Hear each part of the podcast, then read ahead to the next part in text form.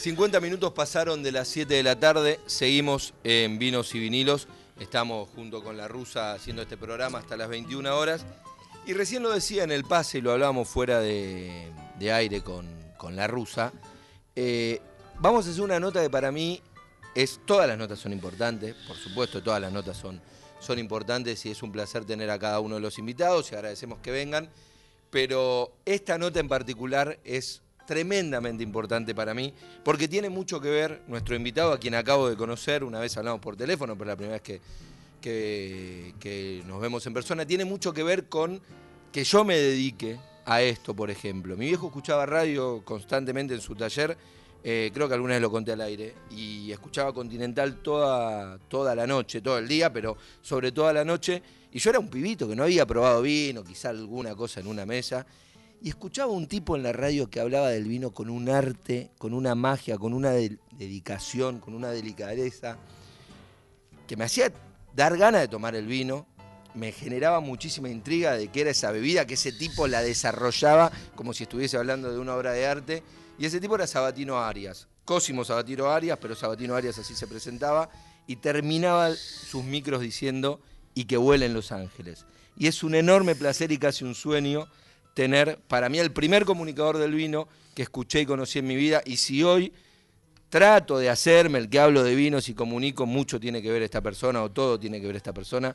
Sabatino querido, un placer enorme tenerte en Vinos y Vinilos. Muchas gracias, muchas gracias. Buenas noches eh, a la rusa también. Buenas noches. Y a vos.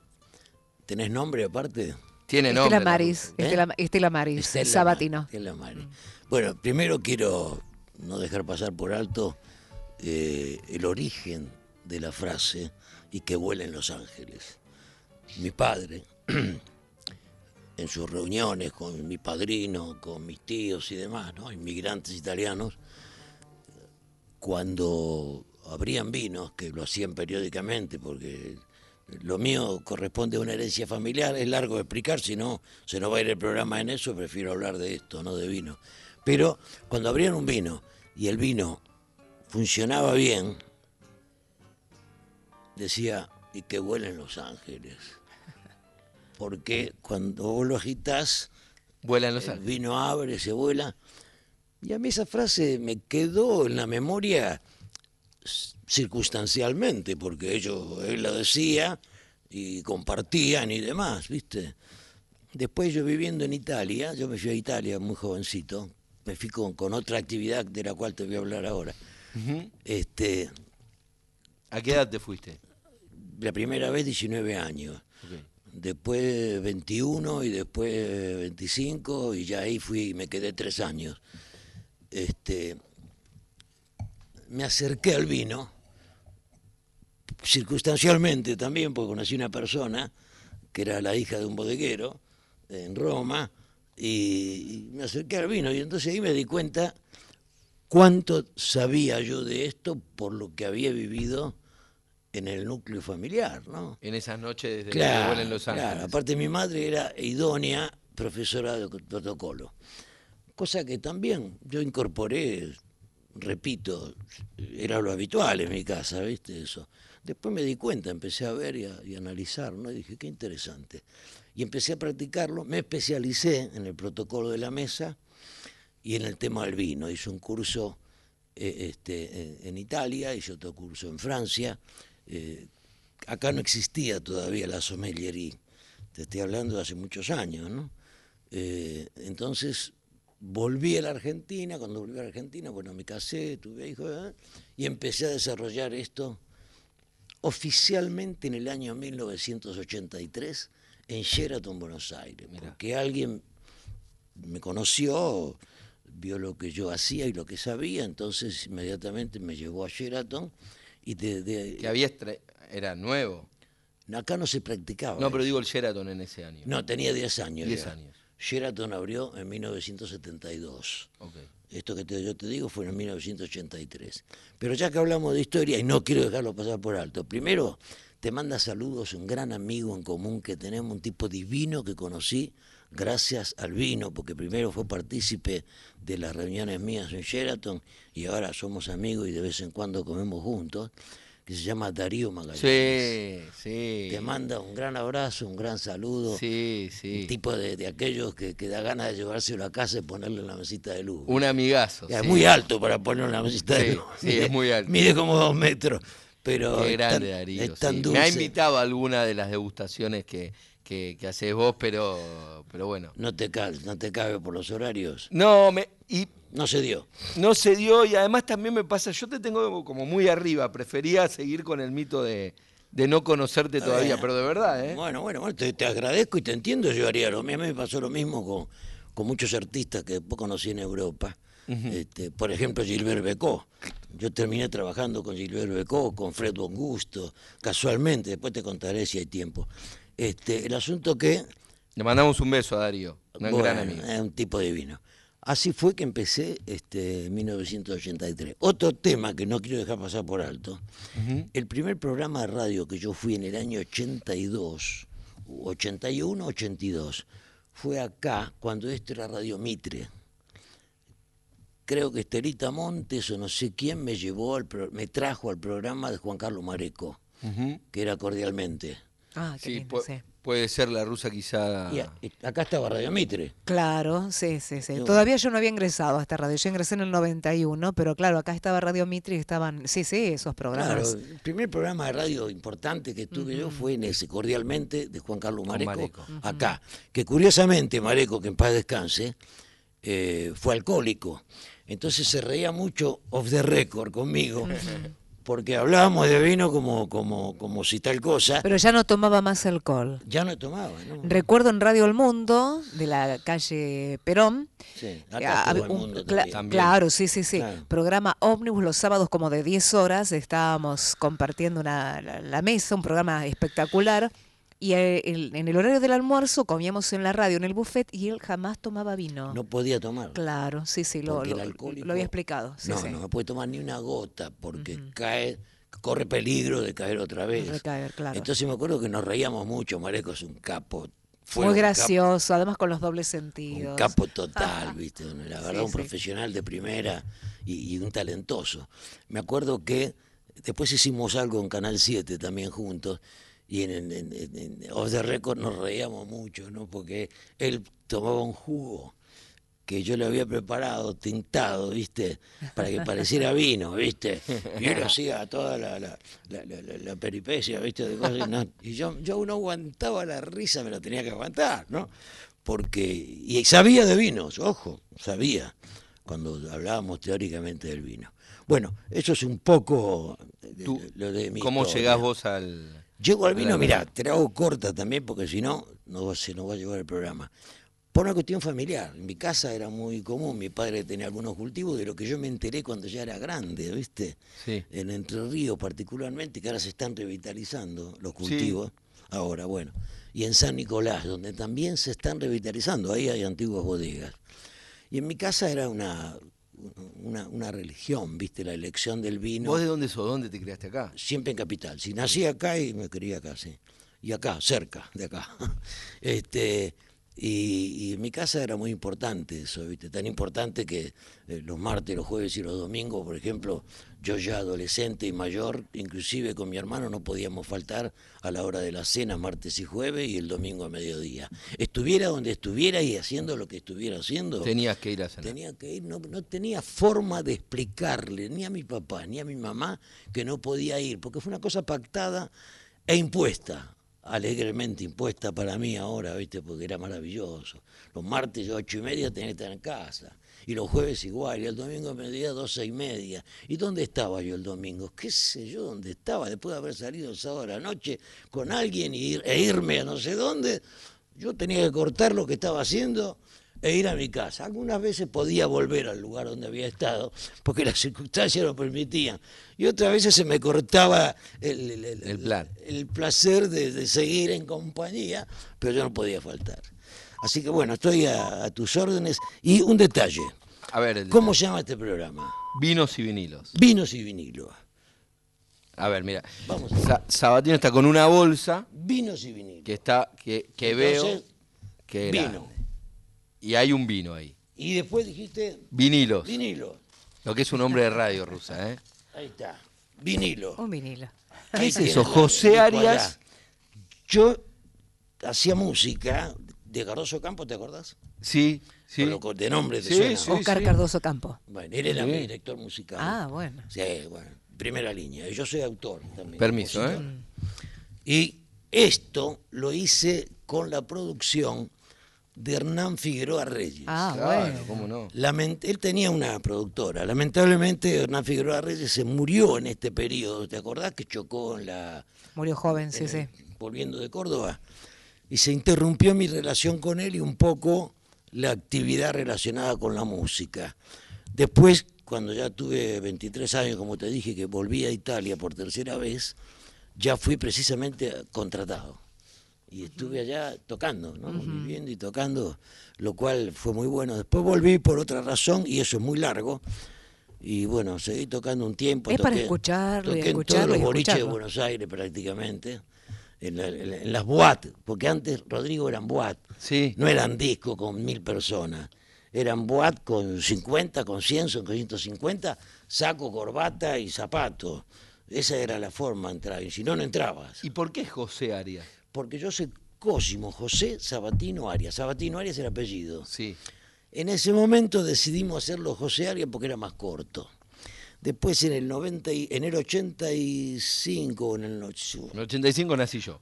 Bueno, 85, 86 este, ¿te acordás de Juanito del Monte? ¿Te suena el nombre? Sí, me suena, claro. Bueno, del ambiente de la noche, me dijo, vos desde ahora en más tenés que ser Sabatino Arias, me dijo. Y la pegó y sí, sí, pero yo ya estaba abandonando el teatro y la música porque me casé, ya tuve hijos y entonces asumí con mucha responsabilidad esa situación. Me dolió muchísimo porque mi intención era seguir más con la música y, el teatro que con esto, ¿no? El vino fue una, una circunstancia casual y posterior, pero bueno.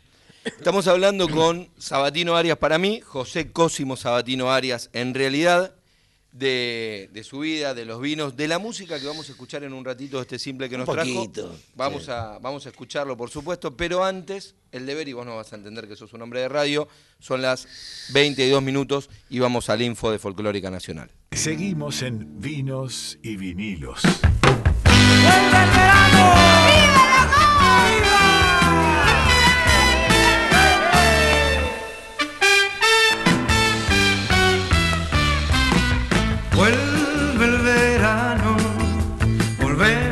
A soñar. Vuelve el verano, volveremos a amar. Quien no tuvo un amor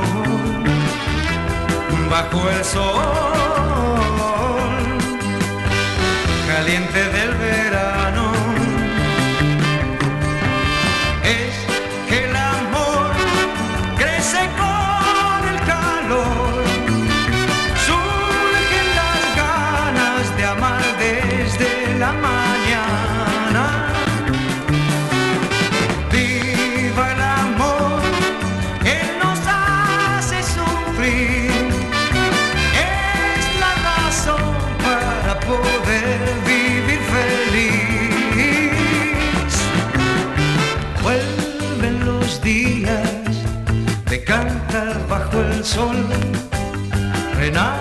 Renacen las flores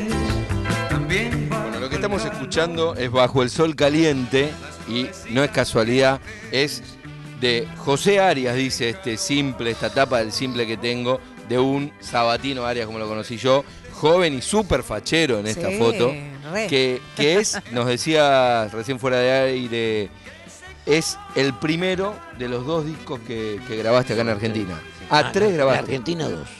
En Argentina dos y uno lo grabaste en Italia. Sí. El segundo tuvo muy buena venta, fue eh, publicado, ¿te acordás de TV Guía? ¿La conociste? Sí, claro. Fue publicado como hit en TV porque vendió 15.000 placas. Que en esa época no era tanto, porque en esa época se vendían cientos. Pero haber colocado 15 ya era, era un número. Así que bueno. O sea, tú, lo, lo tuyo artístico, yendo a este programa que es Vinos y Vinilos, arrancó más por el vinilo y después te metiste en el mundo del vino. Claro, ¿Cómo, cómo vos recién me, contabas? Eh, te dedicabas a la música, después, bueno, eh, decidiste armar una familia eh, dejaste un poco de lado la música y en qué momento llega el vino de manera profesional, más allá de... Cuando vuelvo de Italia, me encuentro con gente acá, ¿no? Que ya conocía, y en distintas charlas surgió eh, la, situación, porque varios me decían, pero ¿cómo sabes tanto de esto? ¿Viste? Y uno cuando mama eso, cuando nace con eso, no se da cuenta de no sabe todo lo que sabe. ¿Te das cuenta? Así Sí. como mucha gente no sabe que no sabe. También cuando vos tenés incorporado cierta eh, filosofía y ciertos conocimientos, muchas veces no sabés todo lo que sabés. Hasta que en un momento determinado te preguntan o surgen las charlas. Y así fue que empecé con las primeras charlas yo de esto. Antes de empezar en Sheraton estuve acá en la radio con, con Juan Mareco. Mareco, como te dije. Después estuve en Radio Continental todos los días, ocho y media de la noche, con Estelita Montes de compañera. Y después me llevó Juan Carlos García Vicio, un brillante creativo de la radio, de radio de antes, me llevó a Mitre. Y estuve en Mitre cinco años, después con él mismo fuimos a Del Plata, otros cinco años. Y bueno, y así se fue dando todo. Mientras tanto, yo empecé a dar cursos. Pero te repito, no fue una cosa que yo dije, voy a hacer esto. Se dio en mesas de café, en reuniones, hasta que alguien me dijo, che, tenés que hacerlo en un medio esto. Eh, Y así es- se dio. Es curioso porque, a ver, ahora para nosotros es fácil, digo, para nosotros los que hablamos de vino en la radio Sí. es muy fácil porque hubo otros que lo hicieron antes, digo, pero cuando vos arrancaste, no sé si había una guía, un comunicador del Había vino, un capo que era Miguel Brasco. Miguel Brasco. pero no, lo, no, no, no logró entrar en los medios masivos. Ok. Por distintas razones, él no entró. Entonces yo pasé a ser mucho más conocido que él, porque tuve la suerte de encontrar gente como Freddy Ojea, como Juan Sí. Carlos García Vicio y demás, que les interesó el tema, son dos grandes los que nombré, ¿no? De la radio. sí. Yo llegué a trabajar con Freddy en Radio Belgrano hace. Bueno, y me pusieron en la M, ojo. Yo tenía hasta Sí, programa en la M. Claro, porque vos tuviste un Porque programa eran tipo- propio. claro, en Radio Continental. Y en Radio Belgrano también, que estaba en la calle Belgrano, precisamente. Bueno, no importa. Este, y eso me dio una amplitud bárbara, ¿viste? Porque era una cosa rara que un tipo saliera hablando de vino y de protocolo. Además, como yo tengo un, un caprichito poético en mi vida, yo escribo, ¿viste? Entonces el programa era radio, pues era vino, poesía, música, elegía muy buena música, por supuesto, ¿no? No, no, no mía, además. Este, y se fue dando todo esto. Más yo no- nunca imaginé que iba a vivir de esto. Y bien. Y bien, que es lo importante. Sí, sí, porque yo vivo de esto hace 50 y pico de años. ¿Te das cuenta? Y vivís bien, te considerás un bombiván con el vino. Vivo bien. Empilchado le contamos a la gente, No soy de primera. millonario, no soy nada, pero vivo bien, ¿viste? Pude hacer una familia hermosa con tres hijos maravillosos, dos viviendo en Europa, una abogada sensacional acá, María Agostina, eh, cuatro nietos, dos allá, Luca, y, acá tengo otros dos, eh, Maitena y Alfonso, y mi hija María Agostina. O sea, tú, ah, también hay que tener suerte para eso, ¿no? O sea, que Dios te, te ayude a poder armar todo eso. Y lo pude armar, así que realmente yo no podría quejarme de nada, ¿viste? Si yo mañana ya no estoy, eh, este, me fui contento. Te fuiste contento. Me fui contento. Contanos, Sabatino, sobre las degustaciones que, que, que haces actualmente, habitualmente y hace muchísimos años, Sí, sí. porque seguís con ese espacio en el Sheraton. Mira, eso, mm, más allá de lo que hago, es bueno decirlo acá, ¿no? Para la gente. Yo me ocupo de que la gente descubra que hay una forma mejor de disfrutar. Porque la gente, lamentablemente, ¿viste?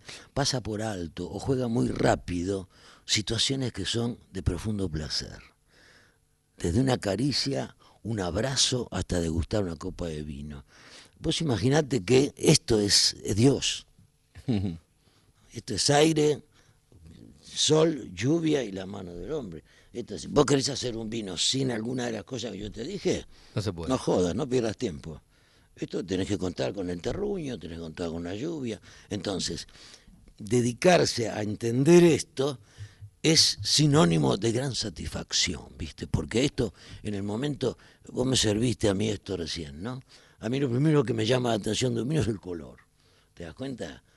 Es que el color es como la cara del, del, del vecino, ¿viste? Vos lo ves y le decís, che, qué cara rara tenés hoy. ¿Y, y dónde está la cara? En los ojos. Vos podés opinar sobre el estado de ánimo de una persona. Por los ojos de. Y son los ojos lo que te dicen cómo está. Salvo que esté arruinado y además los ojos te así, ¿viste? pero bueno, pero en general, cuando tuvo mala noche, tuvo algún problema o algo por el estilo, es en la mirada, ¿viste? Y el vino tiene una mirada.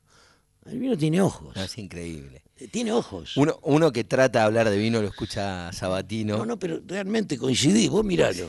El vino tiene una mirada, inclusive le hice una poesía yo a la mirada del vino, ¿no? Porque me lo, me lo- me lo genera. Y después la nariz. Entonces, ¿cuántas veces uno aprovecha ese sentido maravilloso que es el olfato? Lo utiliza únicamente para citar alguna situación desagradable que dice, "Mm, qué mal huele esto, o que este olfato es raro, o porque le gustó un perfume o algo por el estilo. Pero en realidad aprovechamos bien el olfato, el olor, a ver, el olor de las pieles, de tu mujer, de tu novia, de tu amante, de tu hermano, de tu padre, de tu madre. Y el vino es eso, ¿viste? Cuando uno huele este- esto tiene vida. El vino nace, crece, se desarrolla y un día muere. sí. Y estos vinos de carácter medio o muy bueno no tienen vencimiento. Son como nosotros. Nosotros no tenemos fecha de vencimiento. Entonces, los buenos vinos no. ¿Por qué los vinos muy baratos tienen fecha de vencimiento? Porque son vinos que están condicionados con conservantes. Entonces, no son, son puros, no son malos, pero tienen conservantes, son vinos jóvenes, sin una crianza adecuada ni determinada como tienen estos vinos.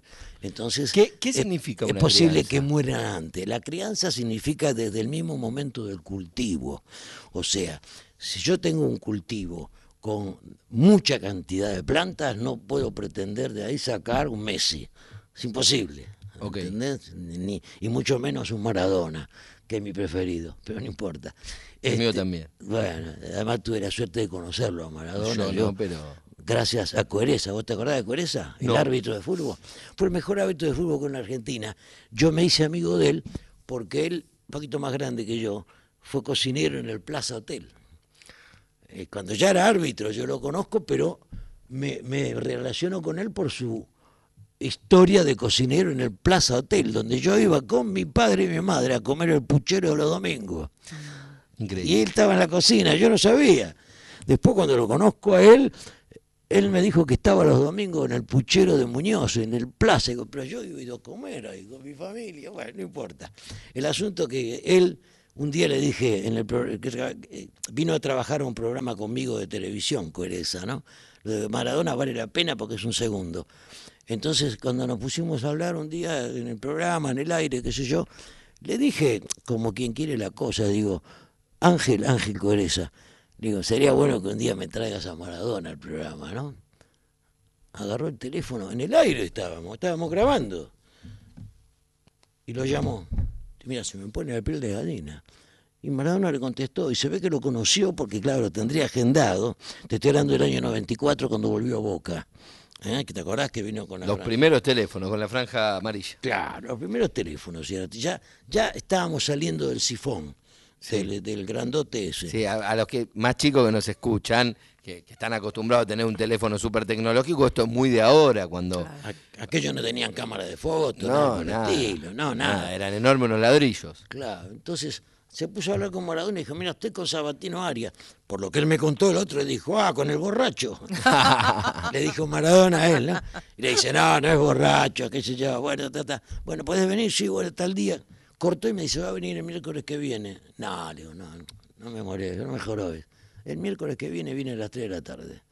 El miércoles que viene vino a las 3 de la tarde. ¿Y lo tuviste en tu programa? Y estuvo, grabamos dos programas. Tuvo, que vino, dijo, me puedo quedar 20 minutos. Ok. Se quedó dos horas. Empezamos a hablar de su infancia, de su familia. Creo que es un programa distinto a lo que hizo habitualmente. Porque ¿Lo yo tenés fútbol- grabado ese programa? Sí, sí, sí, en video. Porque yo de fútbol lo que puede saber alguien que gusta del buen fútbol ¿De qué cuadro sos? de Boca, pero no soy un- de Boca tuve hasta palco, ¿viste? Después me borré porque un día asaltaron a mi hijo en la puerta del club. Bueno, el asunto que este, me impresionó tanto Maradona cuando llegué a la intimidad con él, que realmente este, quedé admirado por él. Messi, Messi no lo conozco, no me despierta la misma sensación ni la misma ternura que me despertó Maradona, me despertó mucha ternura porque lo vi indefenso en el medio de una situación que jamás él pudo imaginarse sin tener nadie que lo contenga. Claro. ¿Te das cuenta? Él fue él y su fama y la gente que lo rodeó Y su magia. hice magia. Así que bueno, así fue la cosa y así empecé con esto, con el tema del vino, como te contaba, gracias a las charlas, y me contacté con, circunstancialmente, ¿no? con distintas bodegas, eh, pude llevar los vinos argentinos a Francia, e Italia y España, o sea, yo llevé los Rutini, los Escorihuela Gascón, por ejemplo, en el año eh, 2000, eh, 90, eh, eh, 92, 93, pero ¿qué pasa? En esa época el dólar era uno a uno no nos compraban una botella, ni soñando, porque él iba a comprar con el dólar uno. Claro. Pero todo lo que hicimos durante la década del 90 explotó en el 2002, cuando se devaluó el peso y el dólar pasó a ser lo que era. Que pasó en todos lo- los sentidos. Buenos Aires empezó a ser una gema turística para todos los europeos que venían porque Claro, era, Yo me era algo a guardado. esto porque fue lo que a mí me tocó, ¿viste? Sí, claro, pero, pero fue parte de ese componente, sí. llegar y, a ver- y encontrarse con vino buenísimo, baratos, producto de la evaluación. Los primeros años que fuimos, cuando estaban uno a uno, eh, yo iba y di algunas charlas en Bordeaux. ¿Sabes lo que es Bordeaux, no? Sí, sí, sí. Capital del mundo. Ir, a, ir a hablar de vino a Bordeaux hay que tener cara, ¿no? Realmente y saber algo. Pero particularmente yo hablaba del vino argentino y de Argentina. Y la verdad no venían negociantes, venían mujeres. Porque la primera que me contactó fue una, una señora que después me hice muy amigo de ella, Cristian, en Bordeaux, en un instituto femenino de arte. Entonces me que venir a dar una charla al instituto, qué sé yo, le va a encantar a las chicas. Que yo. Bueno, empecé a ir, ahí fui dos o tres veces. Cuando se hizo la devaluación, muchas de ellas empezaron a venir con sus maridos, después del 2002, que resultaron ser negociantes de vino. Pero ahí aparecía. Ahí comprendí por qué venían antes las mujeres. La mandaron a ver, escuchá este, a ver qué, qué, ¿Qué carajo dice, ¿te das cuenta? Y esa fue la cosa. Y ahí fue cuando yo llevé estos vinos eh, a Europa. Y bueno, en Europa... Pero vos fuiste el embajador, fuiste el primero que llevó este tipo de vino. Este es Gascón, sí. Lo llevaste No, vos. hubo otras bodegas, ¿eh? que no las llevé yo. Está bien, pero Rutini, que hoy lo conocemos, que es embajador Yo lo llevé ahí. Italia, eh, Francia y España. Y ojo, seguís en vínculo con estas bodegas. Absolutamente. So- somos una relación familiar. Y estaba ya Trapiche, también empezó en esa época la gente de Zucardi, eh, que en esa época estaba con otra marca, pero no, no, había movimiento. Ahora lo vamos, el, les cuento a los oyentes, el 28, vos rusa, bueno, la mala noticia es que no vas a venir porque nunca querés venir. Nunca me te- llevan en- te acompaña- lado. Nos acompañarías. Vamos a transmitir desde Mendoza y va a estar Pepe Zucardi en el estudio de Radio Nacional Mendoza. Ah, José Alberto, el dueño. Exa- El dueño. Eh, decirle que estuviste conmigo. Creo que el primer viaje a Francia de él coincidió con el primer viaje a Francia mío. Mirá, en el año 89, cuatro años después que vos naciste. vos naciste en el 85, ¿no? Bueno, este, y él, muy inquieto, ya en esa época empezó a moverse, ¿viste? O sea, este, empezó a conquistar mercado y, y armó sí, un emporio con un vinos imperio, riquísimos. Un imperio. Entonces, vuelvo a lo mismo. No hay dedicación a lo que hace tan bien y se disfruta tanto. Entonces, ese es mi trabajo, que la gente lo entienda, ¿te das cuenta? Y mucha gente, mucha gente, de todos los que veo, imagínate, veo mucha gente periódicamente, soy director de un colegio también. De un colegio de De ceremonial. alimentos y bebidas, claro, claro. El mismo curro siempre, ¿no? Por supuesto. este, Quien pudiera, ¿no? ¿qué? Quien pudiera. Bueno, pero es, es, hay una responsabilidad, ¿viste? Hay que estar, hay que preocuparse. Este, entonces mucha gente recogió el guante y no son pocos los que me lo hicieron saber personalmente o los que me vieron por la calle y me dijeron, por vos comencé a tomar champán, por vos cambié las copas de mi casa. ¿Y qué o te por pasa vos, cuando te dicen eso? Mi mujer va al supermercado y me elige los vinos. Porque la mujer, no por mí, sino por una cuestión este, lógica de evolución, a partir del año que yo comencé en el Sheraton, en el 83, 84, casualmente la mujer se empezó a volcar al tema del vino en forma pública. Porque hasta ese momento la mujer bebía vino, pero no era público, te das cuenta, no quedaba muy bien que la mujer fumara por la calle o que la mujer tomara vino, ¿eh, Rosita? Era, había cierta limitación. ¿Puesto más vino? Muy poquito. Pero Neces- toma, toma. Muy poco. estás muy blanquita. ¿eh? Bueno, acepto la invitación. Bueno, el asunto que ahí la mujer empezó a evolucionar y a tomar vino. Y hoy en día te digo que el 60% de los participantes en los últimos 30 años, ¿no? Te diría, son mujeres. Además la mujer tiene mucho más facilidad de incorporar ciertos detalles a la hora de la degustación, porque la mujer es más higiénica que el hombre en general. En general, ojo, hay excepciones, ¿no? Pero inclusive para comer, para sus uñas, para su pintura, para su cosa, ¿viste? O sea, la mujer es más detallista. Entonces ha resultado una, una mejor receptora de todo esto y ha influido mucho, como te dije recién, en algunos maridos. ¿Te das cuenta que por culpa tuya mi mujer me vuelve loco? No puedo más fregar el pan por el plato, por ejemplo. Ah, porque yo, viste, cuando veo un tipo que le entra a sacar brillo al plato, me asusto. claro, ¿cómo que- ¿dónde estoy comiendo? ¿Te das cuenta?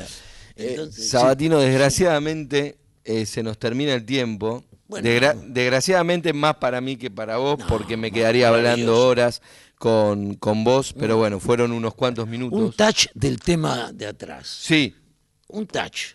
lo, mientras damos vuelta, ese tema de atrás del que habla Sabatino, permiso, y vuelvo a agarrar porque eh, quiero que lo escuche Magallanes. la tapa Quiero que lo escuche Magallanes. de, de este simple y Sabatino Arias habla de lo único que importa, que es este Que no es el vino, ¿eh? es el amor. es el amor y con eso nos vamos a despedir. Bueno, querido. Gracias. Sabatino A por esta visita. gracias, a ustedes, gracias. Toma tu vino. El, disco me lo voy a llevar porque es el único que me quedó. No, por favor. Perdón, Rodrigo. Hermoso programa. Les mando un gran abrazo a los queridos Rodrigo y Cosimo. Salud, Darío Magallanes. Qué Ah, apareció Darío. Gra- gran amigo. Es un borracho muy paquete. Sí. muy, muy elegante. Mirá, nos conocimos en los cursos y después terminamos comiendo juntos. Mirá. Y ahora estoy esperando que se reponga de una nana que tiene en la rodilla. Sí, se, se le, se Ya le lesionó la bueno, En rodilla. cuanto arranque, nos encontramos otra vez a comer y a beber. Yo te agradezco que te hayas acordado. Me alegra mucho poder darte una satisfacción al respecto. Lo, lo haces. Claro. Y interesante y emocionante volver a entrar a esta radio, que es un monumento de la radio. A, a la radio, porque este es un monumento, no es una radio, ¿viste? Eh, es cierto, claro. Es un monumento, esta radio no existe más. Este- Antes estaba Radio Splendid en la calle Uruguay, que podía ser similar a esta. No, hoy este tipo, es verdad lo que dice Cosimo, este tipo de edificaciones, las radios modernas aprovechan más los de espacios. escritorio. Es un escritorio, la acústica se claro. resuelve, la tecnología cambió. La, aquellos que nos están escuchando, este estudio donde estamos nosotros, es Yo conocí la increíble. radio con escenario, hijo. Claro. ahí atrás, acá donde estamos ahora, el- los artistas venían acá. ¿te Y sí. Y yo conocí eso, ¿te das cuenta? O sea, era muy chico, me llevaba mi padre y mi madre. ¿te das Perdón, y está el estudio mayor, que seguramente lo conoce. Arriba. Puede ser, no me acuerdo, pero puede ser. Radio Belgrano. Que También tenía programas Claro. en vivo. Sí, Radio El Mundo estuvo acá también. Sí, también. En este edificio. Bueno, no te robo más. No me robas, al contrario. Nada. Cosimo, Por favor, gracias. Que la gente tenga en cuenta cuando compra vino, lo primero, lo más importante, tratar de guardarlo en un lugar adecuado donde la temperatura no sea elevada y tenga una, una protección determinada, ¿viste? Y cuando lo abra, que tenga en cuenta el origen, que tenga en cuenta la historia, que tenga en cuenta todo lo que puede encontrar en esto, si realmente le dedica unos segundos a ese, a esa acción de ponerlo en la boca, ¿viste? Para, para permitir que el vino se exprese. Porque el vino tiene, tiene un mensaje. Si vos no lo dejás, sonaste. Son- Nos vamos a ir con lo único que importa, que es una canción que acá nuestro entrevistado Cosimo Sabatino Arias le quiere dedicar al gran amigo Darío Magallanes, pero antes de irnos te tengo que pedir esa Y frase. que vuelen Los Ángeles. ¿eh? Gracias. Para todo el mundo. No me importa lo que otros tengan, si con tenerte vivo más de la cuenta. Soy pobre y no me importa lo que otros tengan, si con tenerte vivo más de la cuenta.